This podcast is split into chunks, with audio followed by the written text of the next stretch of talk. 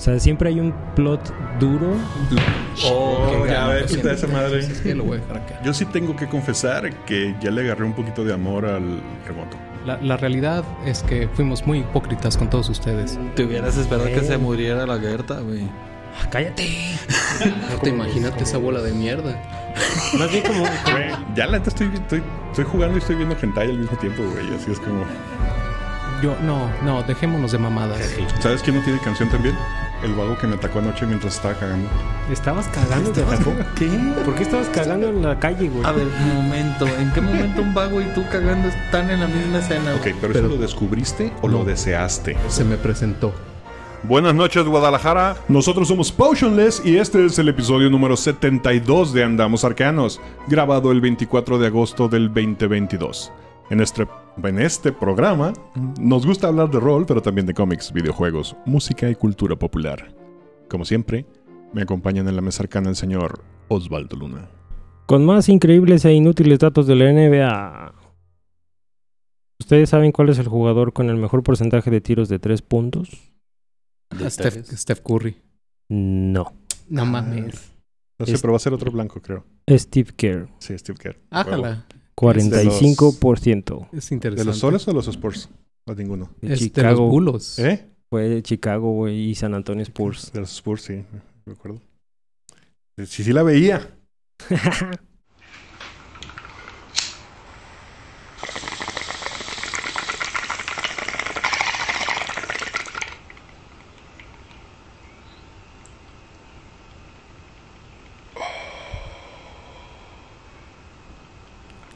El Neandertal. Antes de que te muevas, tengo la duda. ¿Por qué, por qué dejaste de, de- de decir lo de los señores?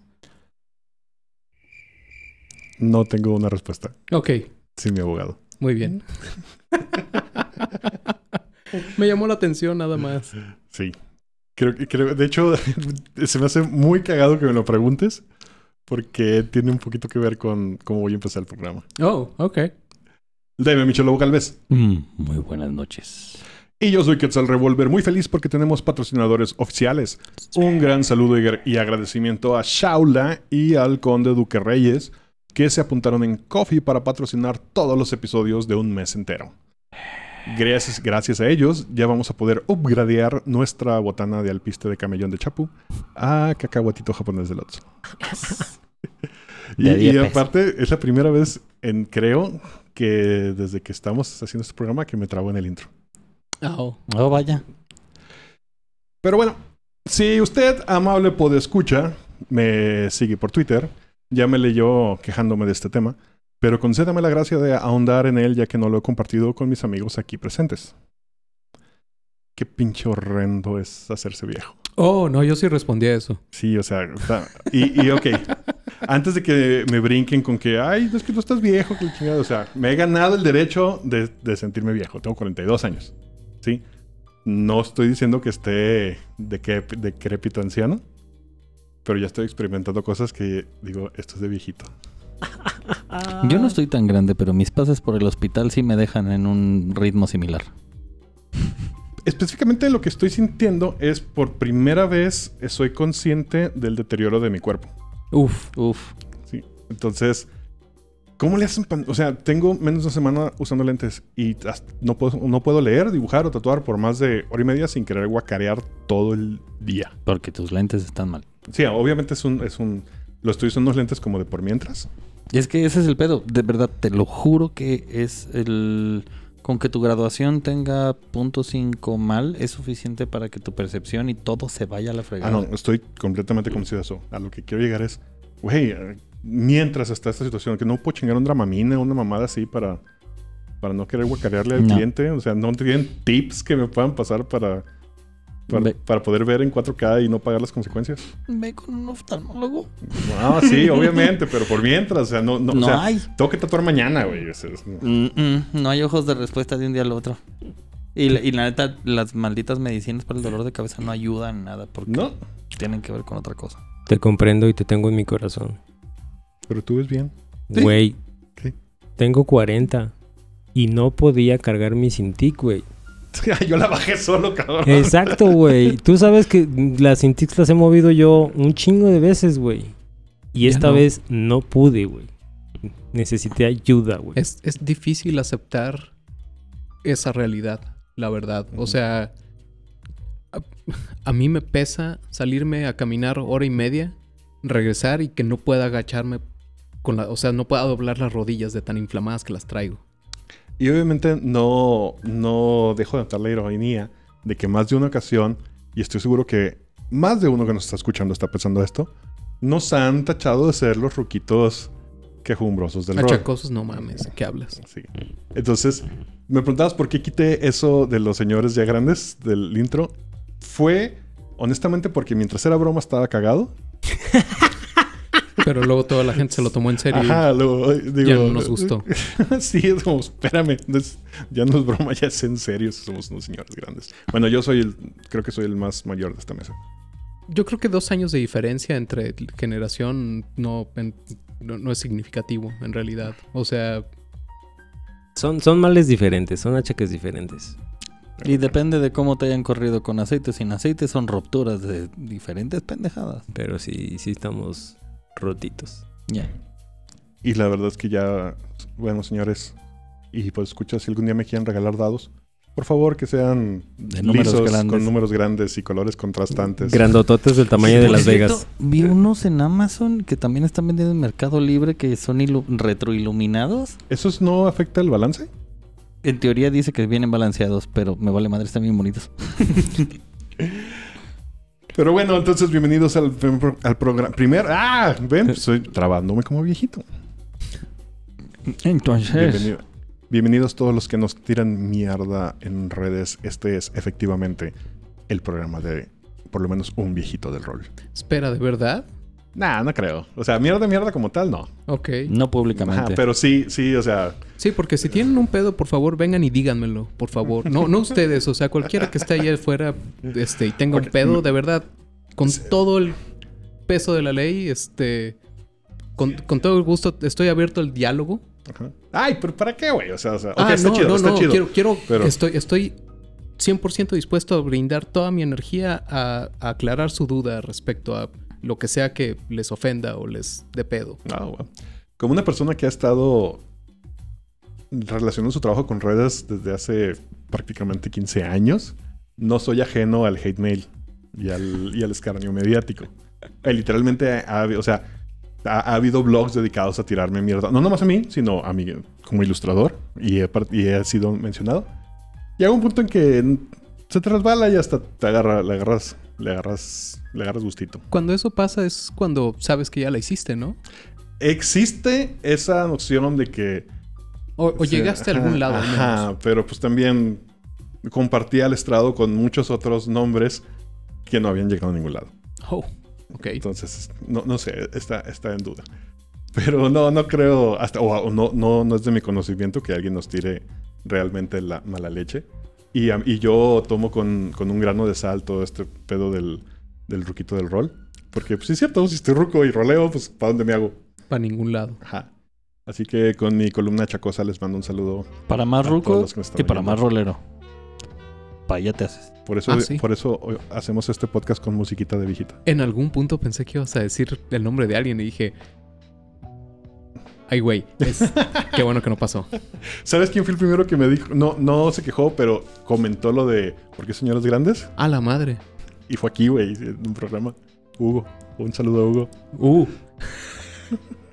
Sí, es cierto. más grande que nosotros. Sí, cierto. Es mucho más grande que nosotros el señor.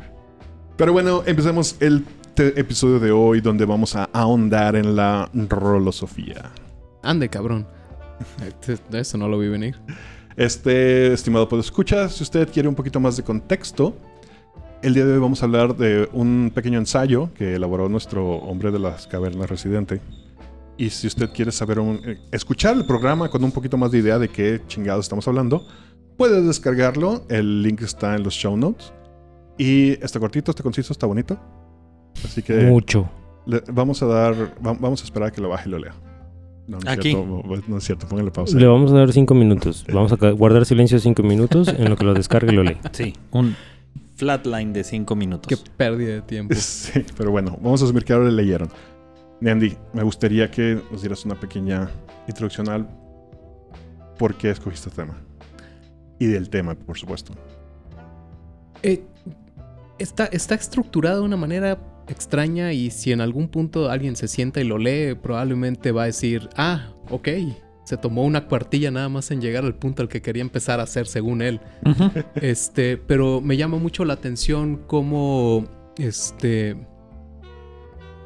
¿Qué fue, qué fue lo que trascendió como para inspirarme a empezar a escribir este, este, este ensayo, no? Que fue eh, en la cuenta oficial de Morkborg, Ujú. vi que publicaron una edición que se llamaba Bare Bones. Este, Puros huesos. sí, puros huesos, la cual dije, "Ah, a ver, ¿de qué están hablando, no? Y a la hora de verlo, es, es un PDF con todas las reglas, sin nada del arte del libro, que en realidad es lo que hace al libro, ¿no? En realidad. Eh, y, y eventualmente, pues mucha gente eh, me llama mucho la atención que o lo, o lo, lo adoran, o lo odian, o tienen quejas al respecto, ¿no? Y en cierta manera creo que sí están, sí están bien fundamentadas desde la perspectiva de que esa edición debió haber llegado muchísimo antes, ¿no? Porque está tres, tres años removida de, donde, de, de cuando salió Morbor originalmente. Y debería ser un complemento que debería venir como con desde el día uno, ¿no? Que yo creo que si en algún punto alguien tomara esa... Creo que nadie lo hace en realidad, ¿sabes? O sea, nadie te avienta un PDF con puro texto como referencia. Yo solo, perdón por la interrupción, yo solo lo he visto en erratas. Cuando algún, cuando algún sistema o juego da- lanza una serie de, de erratas, vienen literales puro texto. Playtesting. En los Quick Starters, ¿no? Que Ajá, y, por común. ejemplo, también los unerte de arcanas son puro texto. Sí, creo Pero que me, es- me parece curioso lo que mencionas, cómo, cómo la gente tiene un problema, comillas, comillas, en, en que haya un producto así. Ahora, ¿qué tanto redujo de páginas? Ah, la verdad es que no, no, no, no me puse a hacer una comparación. Sí, sí es significativo también Porque porque... un argumento es que hacerlo printer friendly. Sí, claro. Es, de hecho, en realidad queda como una muy buena referencia de reglas. Es legible en realidad.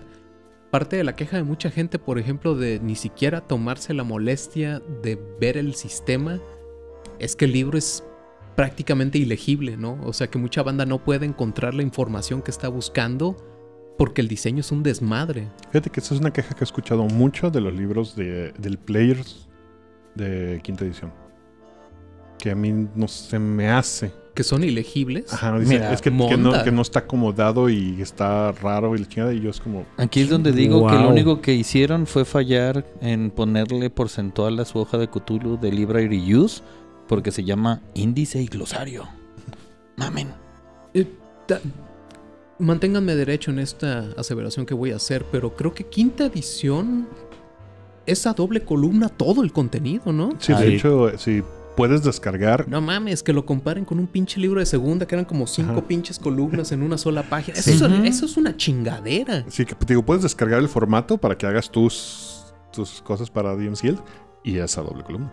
Sí, creo que, o sea, digo, al final del día hay mucha gente ahí- allá afuera que puede tener N cantidad de condiciones que le prevengan este que este tipo de contenido le sea legible, ¿no? Es al final del día a lo mejor probablemente un- una sola columna sería la- su formato ideal. Ahora hay- habría que ver qué tanto es como hacerla de pedo y qué tanto es en realidad como gente que no puede procesar. Sí, pero ya es meternos en otros. Antes de que continúes, nada más tengo una duda. Estamos hablando de Morborg. Sí. El hecho, y el hobby tiene 40 años y casi todos de esos hay dungeons. Sí, lo que estás diciendo ahorita de que esto debe haber salido durante el lanzamiento del juego y que ya lleva tres años, dijiste. Sí. ¿Crees que esto demerite un poco la recepción del juego? No, lo más mínimo. O sea, de hecho, eh, abro el, el ensayo con esta, con esta este, referencia, ¿no? Diciendo cómo pasó de ser este, una novedad a ganador de premios, porque lo es, Ujú. A motivo de queja de mucha gente. Es- ¿Y esa es hasta la queja? Porque ese chisme yo no me lo sabía. No, este, hay, hay quejas de todo en realidad. Este, puse ahí también un par de referencias a los links específicamente, pero por ejemplo hacen un, un comentario que sí me botó de risa. Es, le, le- le llaman basura hipster de Portland. Aunque son suecos. Ajá, siendo, sí, el, Si es hipster el es- y no sabes dónde es, lo mandas a Portland. Eso es. Obvio. El, el car- el- el cartel de Estocolmo, obviamente, pues es de, de Suecia. Este. Me llamó la atención ese. eh, vi otro que también decía. Este. Portadas de discos de metal con pinche mala ilustración o ilustración culera, así de. Ok. Y, definitivamente no es para todos en realidad, ¿sabes? O sea. Hay un punto en el cual mucha gente se queja, por ejemplo, de las lamentaciones de la, de la princesa de la flama. Ujú. Este en realidad trae un tono también medio cochinón, ¿eh? O sea, Pero y- cochinón en cuanto a gore. Pero trae un grind. a- Sí, sí, sí. Trae más grind y gore que porno gore. que- Ah, como claro. Lamentation No, no, of the o sea, Princess. pero me refiero, o sea, si, si lo que te ofende es ver el gore, Nah. pues ya desde ahí puede resultar ofensivo, ¿no? Para hacer una comparativa, diríamos que si fuera una animación, sería un, una onda tipo Invincible. Seguro. Sí, Entonces seguro. está- sigo así, es como este Bien de- gringo. Sí, avienta, aviéntalo No, a un o sea, el- tiempo el medieval gore- y... O sea, no vas a ver el gore, pero dices, ah, tripas. sí, claro. Vinland. Machín. Y Lamentation sería como. eh, Heavy metal. Ajá, Heavy pero Metal más. o Fire and Ice. Yo, eh, creo, no, yo me atrevería a decir más, creo que se acerca más a una película de snuff. Ok. ¿Lamentations? Sí. Ok. Sí. Sí, güey. Pero a mí, a mí, a mí que me, qué pedo, güey. a mí me sorprende mucho ese, ese tipo de comentarios como... Güey, ¿por qué tendrías un problema con el diseño editorial? A mí- el único que se me ocurre, por eso lo traigo a la mesa, es que el diseño editorial dificulte la. Pero la tú, tú, tú lo viste y creo que la estructura es, mm, es correcta. O sea, la información está donde debe de estar. ¿En el Players o en el. En el de Morborg? Ah, eso no lo he visto. Nomás No, vi los dibujos, sí, están sí, bonitos. Sí está, sí está, mira, Taco Torrón es la organización. Le Par- tienes par- que dedicar. parte de lo que menciona en el, en, el, en el ensayo precisamente es, bajé esta versión, la vi y dije, verga, güey, esto es muchísimo más fácil de leer y correr Que el libro. que el perro, definitivamente. En eso sí estoy 100% este, de acuerdo. ¿Han, han anunciado algún tipo de reedición? No creo, no, el- no creo que vaya a existir. Parte- Tal vez los parte- compendios de 666. Parte del sabor, y creo que para allá es para donde queremos ir a- en, en la conversación eventualmente, pero parte del sabor precisamente es como esta...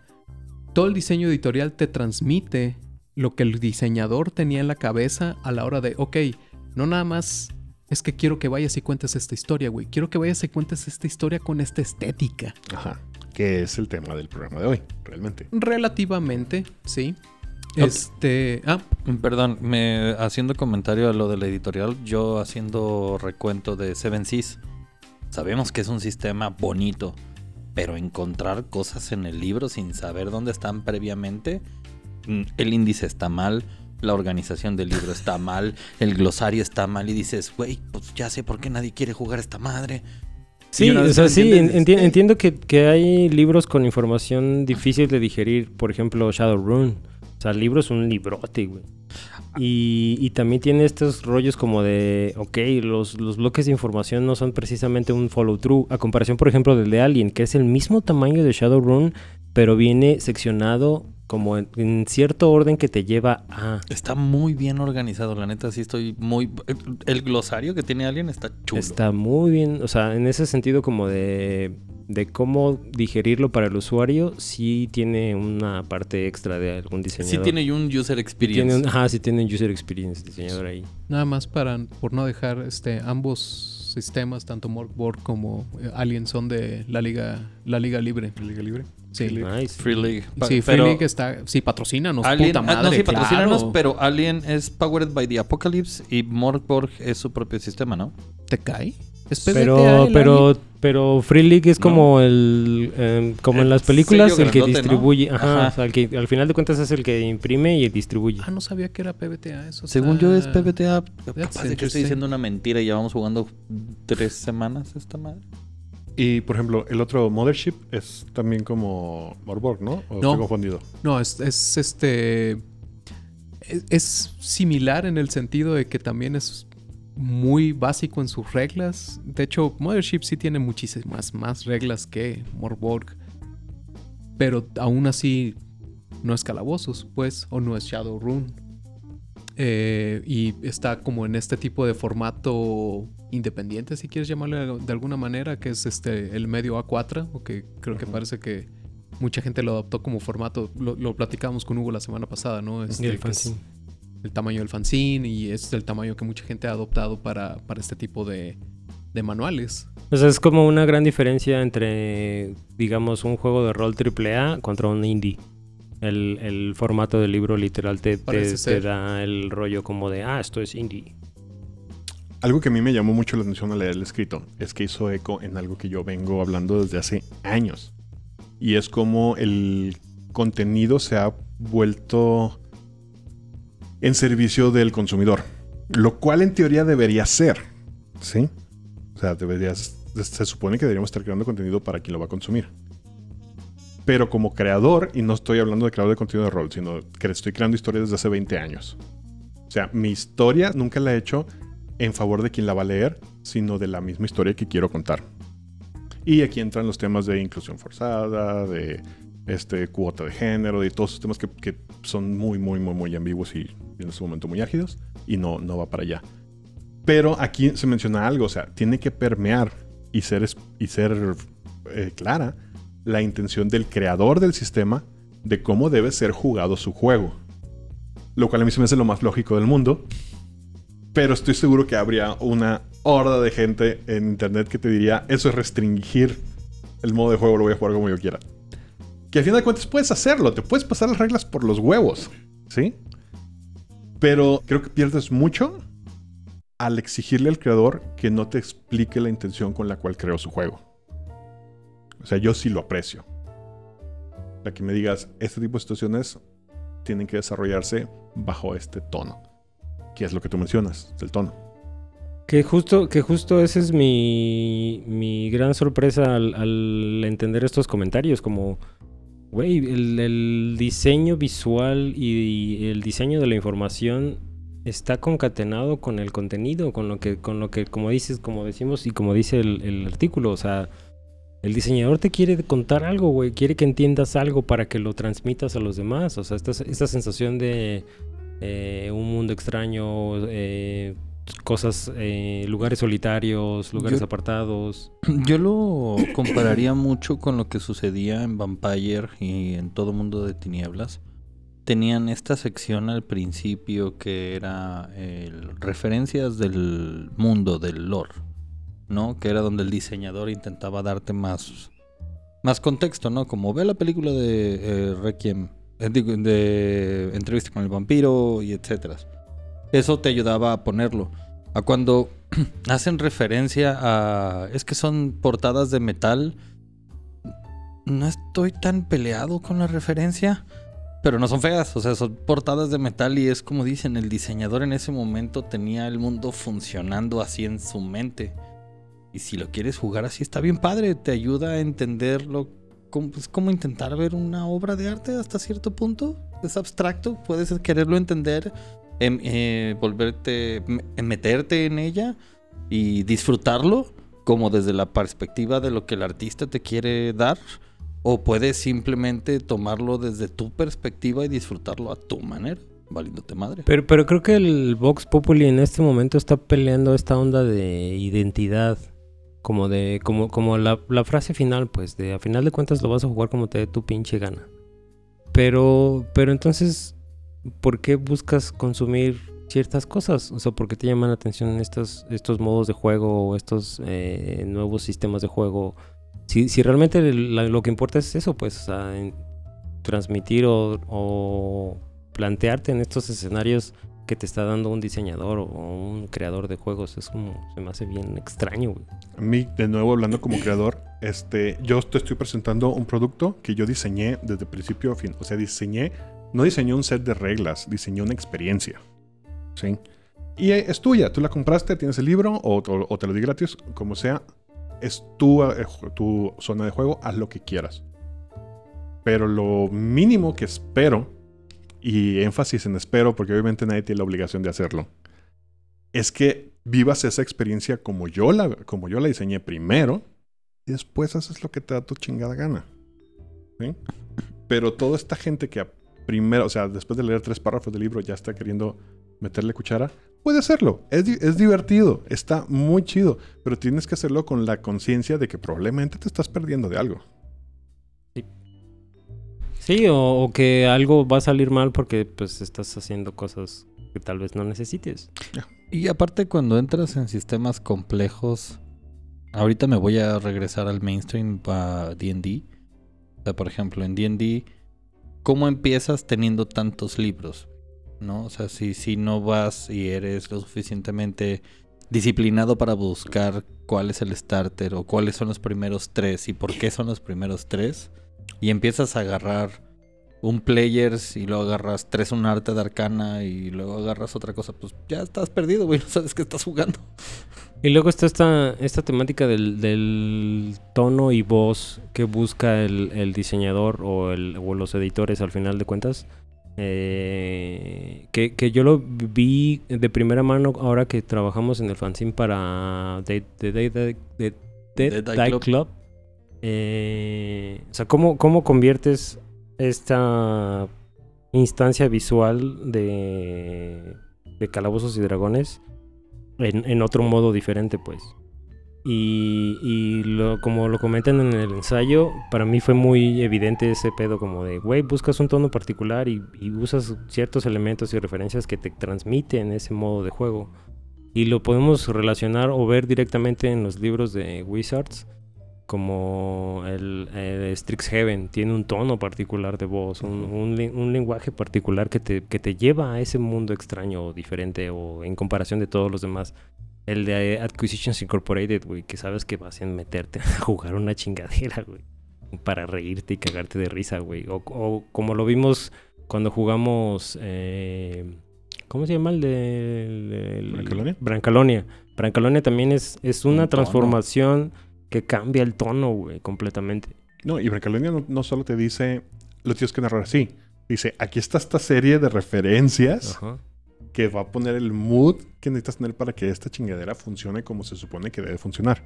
Exacto. Porque si no estás jugando a una madre genérica. Y, perdón, eh, incluso, como, de- como decía Michelle, los, los libros de World of Darkness, lo mismo hacía Wizards of the Coast, bueno, TCR, güey. En segunda edición, el, el manual del jugador, cada categoría te mandaba un ejemplo particular de lo que era ese tipo de héroe. Por ejemplo, el Robin Hood, eh, el, el Caballero de la Rosa.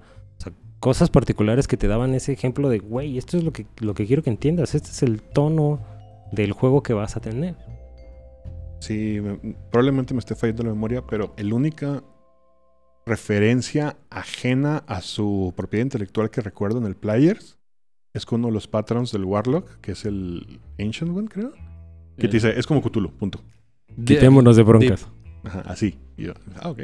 Fuera de ahí creo que no mencionan ya ninguna otra referencia. No, porque, porque obviamente como llevan tantas ediciones, hacen referencias a su propio a sí contenido. mismos, claro. Exacto. Y como Cthulhu ya no paga créditos, pues bye. ¿Ya, ya, regalías? ¿Ya, ya, no es- ya está copyright free? Sí, Órale. ya sé, no me acuerdo cuánto, creo que tres años, un pedazo. Creo que todo esto lo, lo- ejemplificas muy claramente con un- una situación que pones en el escrito, que es la tirada de los dados adicionales. Donde dices, dicho escuetamente, y voy a leer textual del, del- ensayo, es una manera básica de decirlo sería aumenta dos dados de seis adicionales a lo que sea que vas a hacer. Esa es la manera facilita, cortita, printer friendly de decirlo. Pero si lo aumentas a, y, y cito, cuando haces un esfuerzo, aumentas dos dados de 6 adicionales. Entonces ya estás estable- estableciendo la situación en la que esto sucede. Aquí yo, como, de nuevo, como DM Dislexias, yo agradezco mucho este tipo de información extra, porque me pinta una escena. Y si le pones, y cito el último, cuando luchas y pataleas y gritas para tener ventaja, aumenta dos dados de 6. Aquí podríamos pod- empezar a jugar en el margen de lo, ok, ya esto empieza a ser muy específico, pero sigue siendo muy ilustrativo. Es que ya es un es lo que menciona como metamecánica. O sea, ya lo que los demás están percibiendo del personaje es mientras que el primero es el, el heroico putazo, El segundo es el esfuerzo de meter el putazo. El tercero es un, ah, no mames, ¿cómo puedo pego? y es cómo se ve tu personaje al final del día, cómo los demás lo perciben haciendo o logrando esa acción. Esto me recuerda a, a las dos más comunes este, discusiones que he escuchado en mesas, las cuales ambas vienen es, muy bien explicadas en el libro, pero, pero obviamente nadie leemos el libro. Mm, Una es cómo funciona el sneak attack Yes. y la otra es cómo se gana la inspiración. Nice. ¿Cuál? ¿La de Bardo o la de DM? La- no, la No, inspiración la- de... ¿La ¿La de- inspiración? Ah, No, la de porque- DM. Pregunta, ma- pregunta más chingona. ¿Cuántos de aquí saben utilizar la inspiración de DM? Así, punto. ¿Cuántos, Sí, ¿Cuántas sí. veces lo hemos utilizado en una mesa? A mí, te lo juro, ok, te lo contesto tu pregunta. Te- me atrevo a decir que sí sé cómo se utiliza. Tú lo trajiste a la mesa, la neta, Ajá. me cae. Se me olvida que existe esa chingadera, güey. Yes. Pero, platícanos, ¿qué es la inspiración del DM? Básicamente el DM cuando haces algo que esté fuera de eh, como, como lo plantea quinta edición es cuando tu cuando tu personaje hace algo extraordinario o fuera de lo común o un esfuerzo eh, que no estaba esperado, el DM te da una inspiración, esa inspiración se convierte en un dado de 20 que te da una ventaja en una tirada subsecuente. Entonces yo inventé, me saqué de los huevos eso de que también es cuando roleas bonito. Es que Es eso podría parte funcionar. De- relacionado. Eh, eh, Cuando decimos inspiración, el DDM es por tus huevos lo das. Entonces, si ti te gustó, el- por ejemplo, en este. ¿Cómo se llaman los cantantes? Ah, ¿cómo se llama la En Grundabar. En Grundabar, si, si, si alguien se avienta un buen corrido a la mitad de una de las batallas, vas a decir, sí, a huevo, toma tu inspiración. Alias Chuy. Ajá.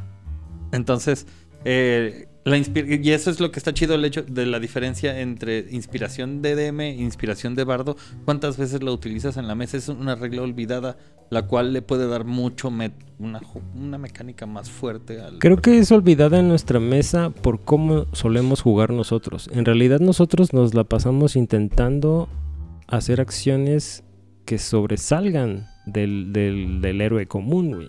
Entonces ya, ya incluir una mecánica que te ofrezca eso ya no es como una especie de incentivo, sino es algo que ocurre regularmente con nosotros. Y, si- y, no- y nuestros DMs lo convierten en, ru- en- en usar, eh, en lugar de buscar que darnos una inspiración, a lo mejor nos llevan a instancias narrativas como Deus Ex Máquinas. O el hecho de, ajá, es que tira con ventaja. O sea, en- como resolución instantánea.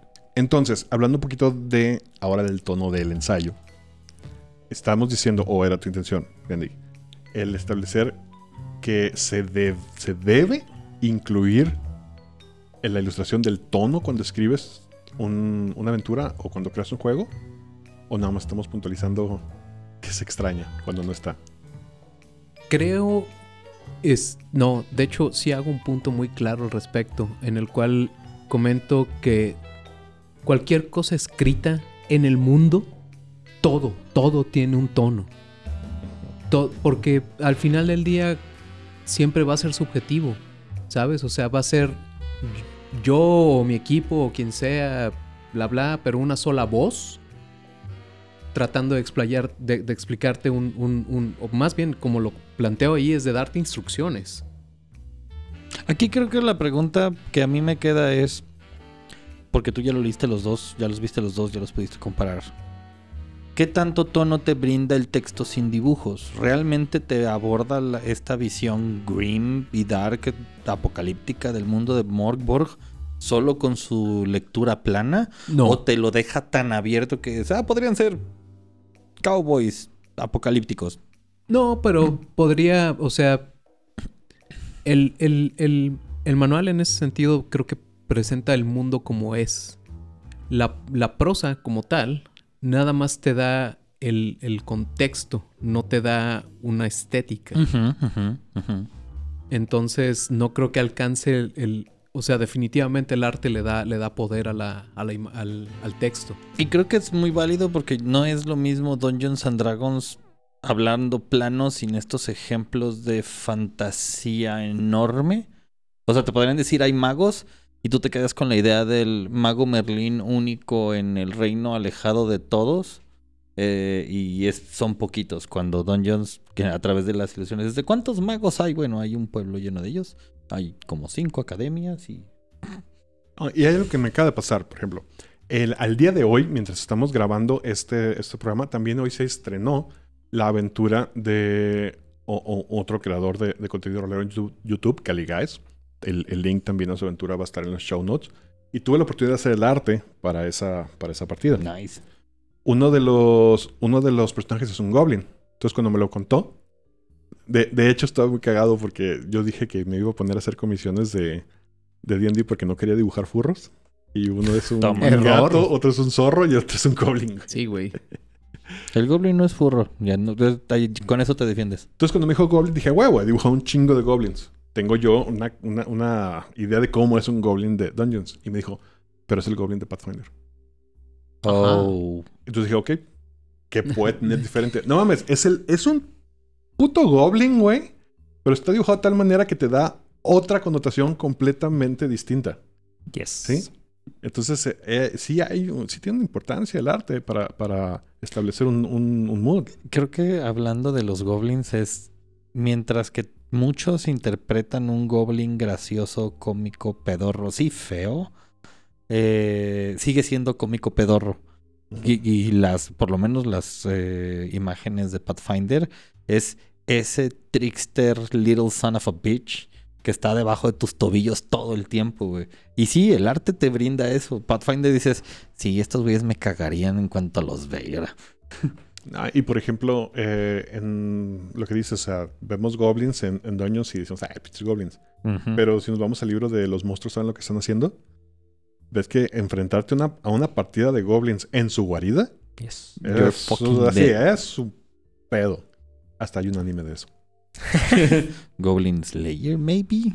Pero entonces, sí, o sea, yo, yo sé que en este momento, y probable- probablemente muchos de los que nos estén escuchando, no, no, no comulguen con nuestra noción de la importancia de establecer un mood cuando estás diciendo cómo se juega tu juego, el juego que tú creaste.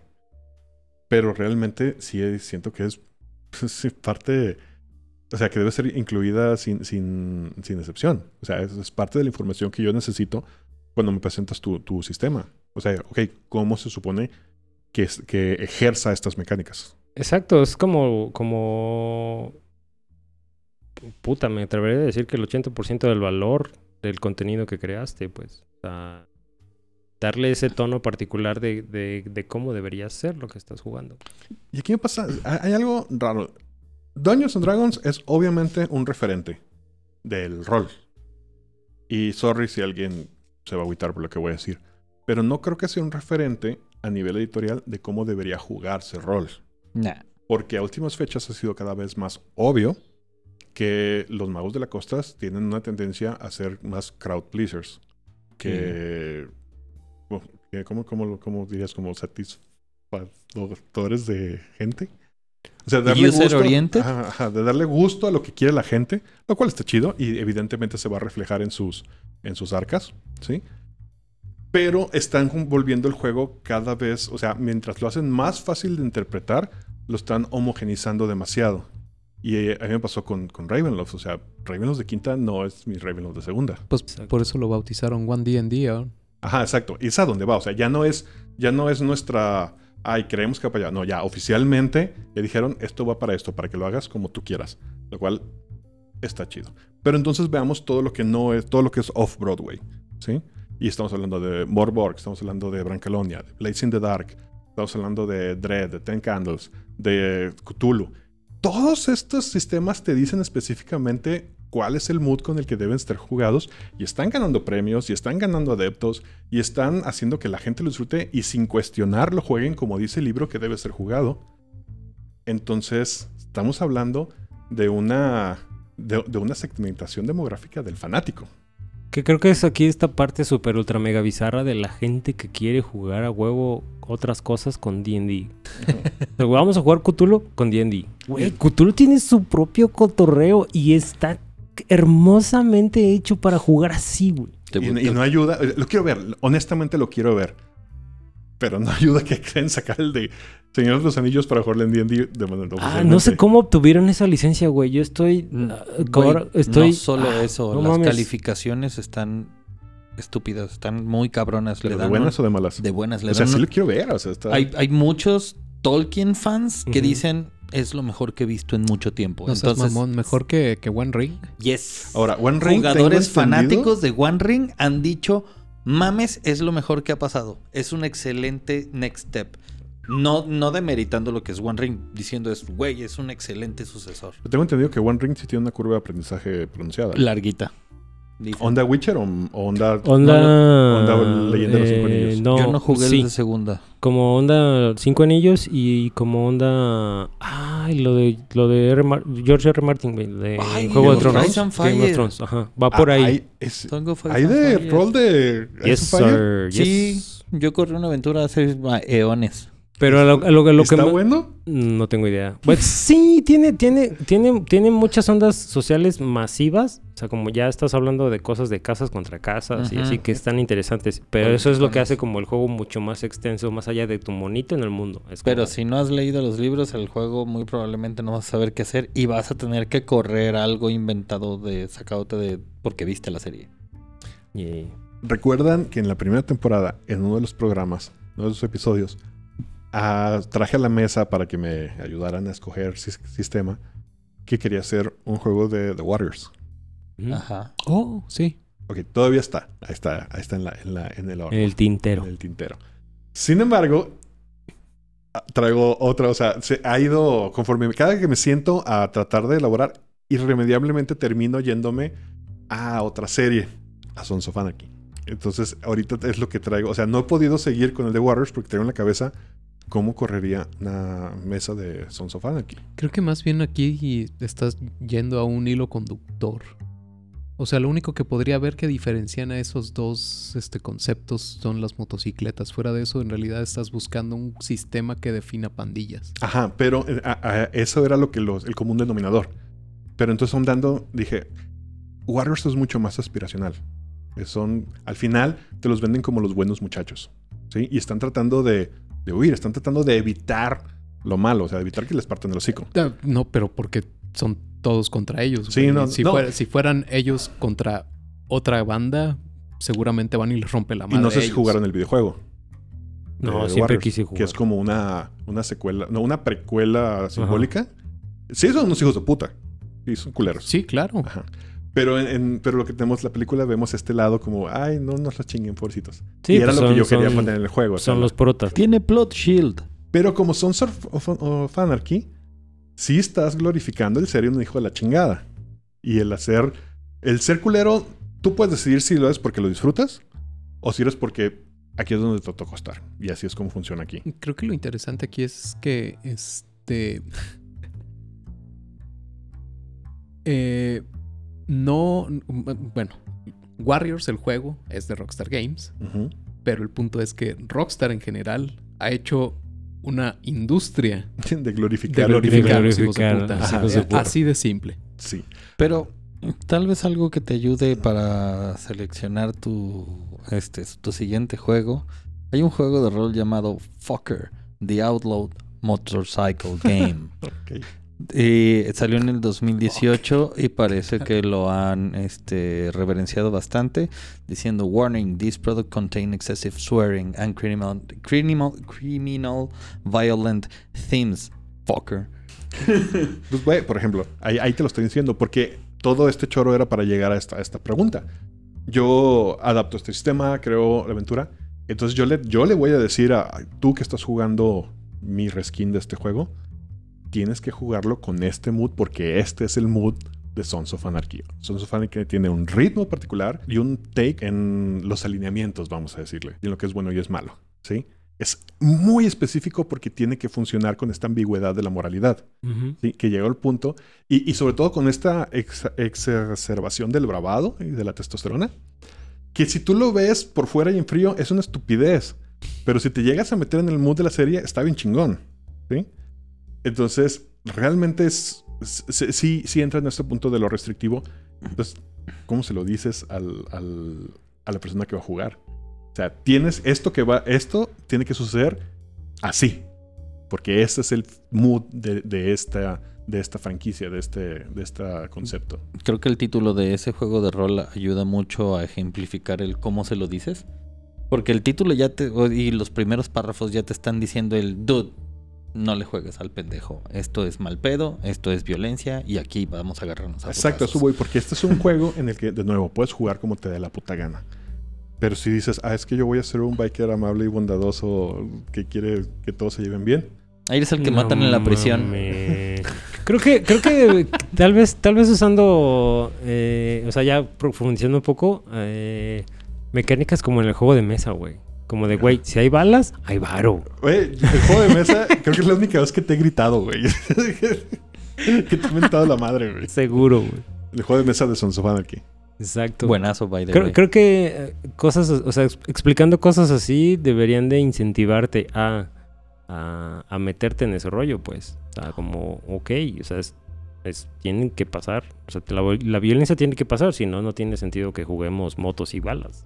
Lo cual me lleva al, a mi única queja, y ni siquiera se hace llamar la queja, sino algo que siento que está haciendo, no está siendo tomado como, como bien, o se está normalizando como lo que no se debería normalizar. Y es este pedo de que hay una gran variedad de estilos de juego. ¿Sí? Si vamos a jugar Sons Sons of Anarchy, vamos a jugar a ser unos hijos de puta. ¿Sí? Y si no quieres jugar eso, entonces no juegues mi, mi versión de Sons of Anarchy. Tienes, hay suficiente material disponible para que juegues el resto de tu vida sin repetir una aventura. Pero existe esta, de, esta noción, yo siento, en cierto demográfico, desde como a mí no me gusta, entonces no debe existir. Eh, eh, eh, Creo que te encuentras con este rollo. por- voy a hablarlo por dos partes. Los extremistas que mencionas, no, que de- los que terminan en no creo que debería de existir. Y otros en los de aun no deberías de tocarlo solo porque estoy presente. ¿Ok? Que todavía eso te la compro porque parte de un acuerdo primero. Eh, eh, eh, ay, es para donde voy con este tema. El rollo es. eh, estos tienen el problema cuando se enfrentan a mesas en línea de reclutamiento abierto. Eh, a veces llegan a media sesión, a veces no llegan a la sesión cero y se pierden el tono y llegan exigiendo el rollo de, güey, yo estoy presente, no lo toques el tema. Sí es válido detenerte y decir, bueno, pero no se vale decir, ya no puedes jugar. o sea, si no te gusta el tema de la mesa en general porque llegaste tarde y no te diste cuenta de la primera parte del acuerdo, del acuerdo, entonces eh, también hay un punto donde el DM y él van a entrar en donde, bueno, pues te vas o el DM tiene que cambiar todo su juego. Que eso va con respecto a lo que la mesa quiere jugar. Si nosotros cuatro invitamos a un quinto para que juegue Sons of Anarchy con nosotros y el quinto viene a querer ser una buena persona, se la va a pasar muy mal. muy mal. Pero bueno, algo que quieran agregar antes de retirarnos. Eh, creo que creo que va relacionado con mi punto de estoy sorprendido de cómo putos Wizards of the Coast tomó la licencia del Lord, Lord of the Rings. Porque incluso va a estar en Magic, güey. Lord of the Rings va a ¿Ah, estar en? Magic, güey. Ujú. Estoy sacadísimo de pedo. Y la segunda es, la segunda es este pedo de, de que la banda no deja de jugar la misma chingadera. Tanto así que las minas de Pandelver van no a sacar una extensión Ajá. para el resto de la aventura. Es como, güey, no me cabe en la mema que la No gente no solo era- juegue esa mamá. ¿No era para que ya las hubieran encontrado? Exacto, ¿dónde están las putas minas? No mami. Por- yo que yo voy mucho por el lado de que la banda no quiere leer, son una bola de huevones.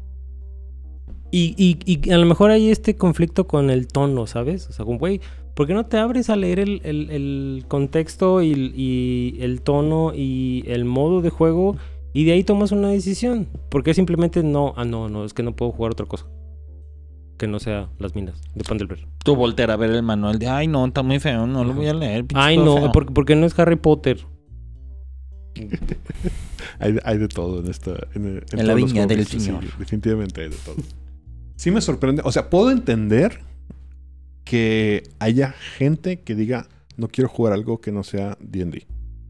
Lo entiendo, sí, porque aprender, aprender otro, porque conozco gente que solo juega ajedrez, conozco gente que solamente juega un deporte, sí, o sea, conozco gente que tiene toda la vida jugando Counter Strike, a pesar de que esa chingadera tiene 20 años. O fútbol. Sí. Entonces, ok, va, existe. No lo entiendo, pero existe. ¿Sí? Sí, exacto. Pero todavía que lo, lo- lo hagas más de nicho dentro de de D&D, solamente quiero jugar esto. Fan del ver. No estoy diciendo que esté mal. De nuevo, acá el- lo hermoso del juego es que quien lo puede jugar como le dé su puta madre o de ganas. Pero me llama la atención. Güey, es porque, como ajá, querer porque a mí, perdón lo que te interrumpa, porque a mí lo que me, me saca de onda es lo que acabo de decir. Güey, no me va a alcanzar la vida para jugar todo lo que hay. Uf. O sea, y, y viene un poquito a retomar el principio de estoy, estoy haciendo viejo, estoy perdiendo mis facultades, me está, me va a hacer falta vigor y vitalidad para poder jugar todo lo que hay y lo que va a salir. Con droga. Y hablando solo como de lo que te interesa, porque obviamente hay cosas que no te interesan, o sea, pero hay un chingo allá afuera. Lo voy a poner así, güey. Es como ir a un hermoso bosque, una campaña durante una semana y no salir de la puta cabaña. Es un... ¿Cuál es el punto? Depende, si vas a Mazamitla, es, Jugar rol. no, es ir a hacer lo mismo que aquí, pero cagándote de frío. Ese Y con chilaquiles y chicharrón. Y carne asada. En nuestro caso sí es, pero sí caminamos. Pero bueno, antes de irnos, vamos a la pregunta de la semana. En la pregunta de la semana era juegos religiosos. Debía aclarar que también me refiero a aquellos que tienen que ver con la religión. Y el primero a mencionar es Inomini Satanis Magna Veritas, un juego de producción francesa en la que relata eventos bíblicos desde un punto de vista cómico y oscuro. Con un toque detectivesco y de novela noir, representas a uno de los bandos, el cielo o el infierno. El siguiente juego es Aquelarre, un juego para vivir la Edad Media, la Inquisición, sus virtudes y sus mitos. Desde la cárcel de tu personaje, esto es eh, un juego que salió desde 1990 y ha sido muy aclamado, y su última versión por No Solo Roll no ha sido la excepción. El que sigue es Innomini, juego de Steve Jackson Games en el que juegas con un ángel o un demonio también en esta gran guerra por la humanidad. Por cierto, está basado en Nomini Satanis Magna Veritas. Y por último, Holy Lands RPG. Es como describe el juego un rol cristiano histórico fantástico más respetado de su tiempo. Basado también en la Edad Media, este juego pretende llevarte a vivir el yugo católico desde su punto de vista. Y bueno chicos, con esto llegamos al fin de la primera temporada de Juegos Arcanos. Si desean una segunda temporada, déjenoslo saber en nuestro Twitter. Pues antes de retirarnos, quiero mandarle un saludo final a nuestros patrocinadores. Muchas gracias, Chaula, y muchas gracias, Duque Conde. Conde Reyes. Duque Conde Reyes. Duque Reyes. Duque Reyes. El Conde Duque Reyes. Perdón, Edgardo, perdón. Se me hizo bolas. Ándale, y aparte lo expones. Anda. Diciendo su nombre. Veras. chan, chan. Que de hecho lo vamos a tener en el programa Próximamente. próximamente. Pero antes de irnos, también quiero anunciar a los ganadores de Oh, dos de los fanzines. De los tres que tenemos, todavía nos va a quedar uno. Nice. Eso. Muchas gracias a todos los que participaron haciendo sus tweets con el hashtag Quiero mi fanzine arcano. Y entraron a la rifa del fanzine de Kamikaze Zombies from Space. Sin más preámbulo, los tenemos a los dos primeros ganadores. Uno es Harim Castellón. Muchas felicidades. Y otro es Andrés Vargas. Ándale. Que aparte dijo que estaba bien hermoso el fanzine. Sí lo está. Y. Harim dice saludos a Tirando Roll. Ay, gracias, ¿eh? No, pues aquí están los güeyes. Pues, pues saludos a Tirando Rol. Ulises, Galindo, ahí les hablan cabrones. Muchas gracias por participar. Este, todavía tenemos un fanzine.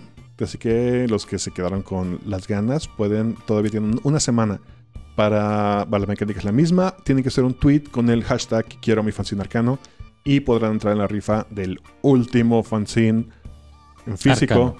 que existe en el mundo. Flétense. Conmigo estuvieron el día de hoy Osvaldo Luna. No tienen tiros de tres a menos de que sean un blanco chaparrito. El Neandertal. Esta semana les voy a recomendar el nuevo disco de Cyclona con PS. Es Cyclona. Ah, ok. Ah, y H. Sí, está medio raro escrito, pero Cyclona, Ahí va a estar en, en los show notes. titulado Palo Verde. Ay. Deme Michel Lobo Galvez. Alguien no es PBTA, lo siento. Ah, mentiroso, te digo. Machín, güey. ¿Qué es entonces? Es este nada más Free. Su propio pedo. Free Leagues. Daditos de estrés. Mucho estrés. Y yo soy Quetzal Revolver diciendo: saquen el drama, mine. No olvides seguirnos en todas nuestras redes sociales. En Twitter y en TikTok estamos como PotionlessMX. En YouTube, donde podrás ver nuestras sesiones de rol. Y en Facebook, donde puedes enterarte de todas nuestras noticias, nos encuentras simplemente como Potionless. También en Facebook puedes ir a cotorrear con nosotros en la rolería. Y si quieres conocer qué es la ronda y seguir sus aventuras, visita nuestro webcomic en www.potionless.com. Uy, ¿qué- Sí. qué- Jamás en la vida se me había atorado el Twitter. Sí, sí. Ay, ¿en dónde? ¿Se te atoró el pajarito azul? Sí. Es- Bueno, eso es también un pedo que de- sí- es sí también un pedo de la edad. güey. Y también mi computadora está, está sufriendo achaques.